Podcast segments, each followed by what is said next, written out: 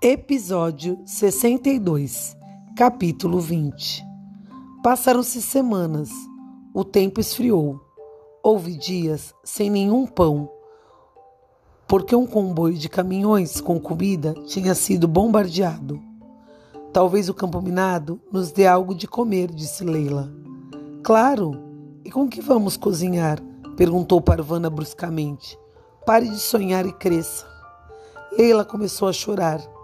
Parvana deixou sozinha na tenda.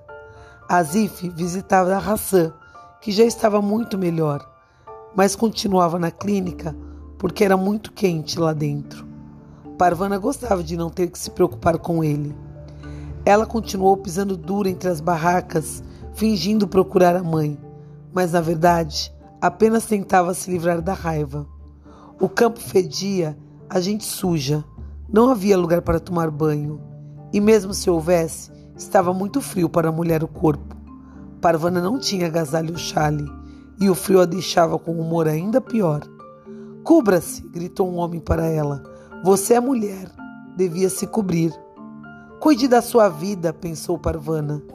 Não era o primeiro homem do campo a lhe dizer isso. Ela se cobriria se tivesse com o quê? De preferência alguma coisa quente. Ela mudou de direção e caminhou para longe. A maioria das mulheres ficava nas tendas.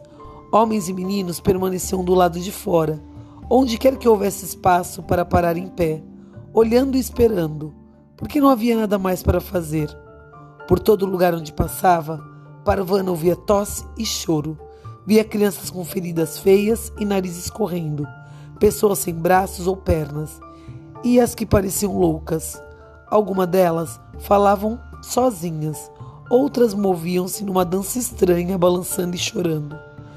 Mesmo depois de estar semanas ali, Parvana ainda não tinha visto o campo todo.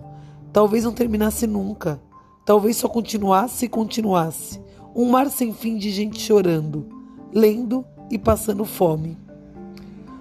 Um homem passou por ela carregando um bebê. Que eu possa alimentar minha família, implorava ele. Segure esse bebê.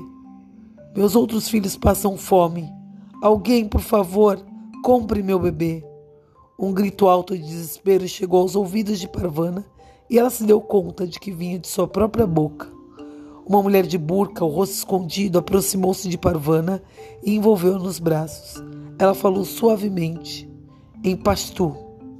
Parvana não entendeu a palavra, mas se apoiou nos ombros da mulher e retribuiu o abraço.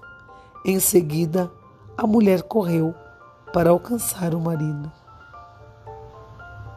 Como é difícil, como é difícil para uma menina tão pequena viver uma situação dessa. Nada como um abraço para acalentar nosso coração. Conta para mim, quem te dá aquele abraço que é paz, aquele abraço que te faz bem. Beijinhos no coração.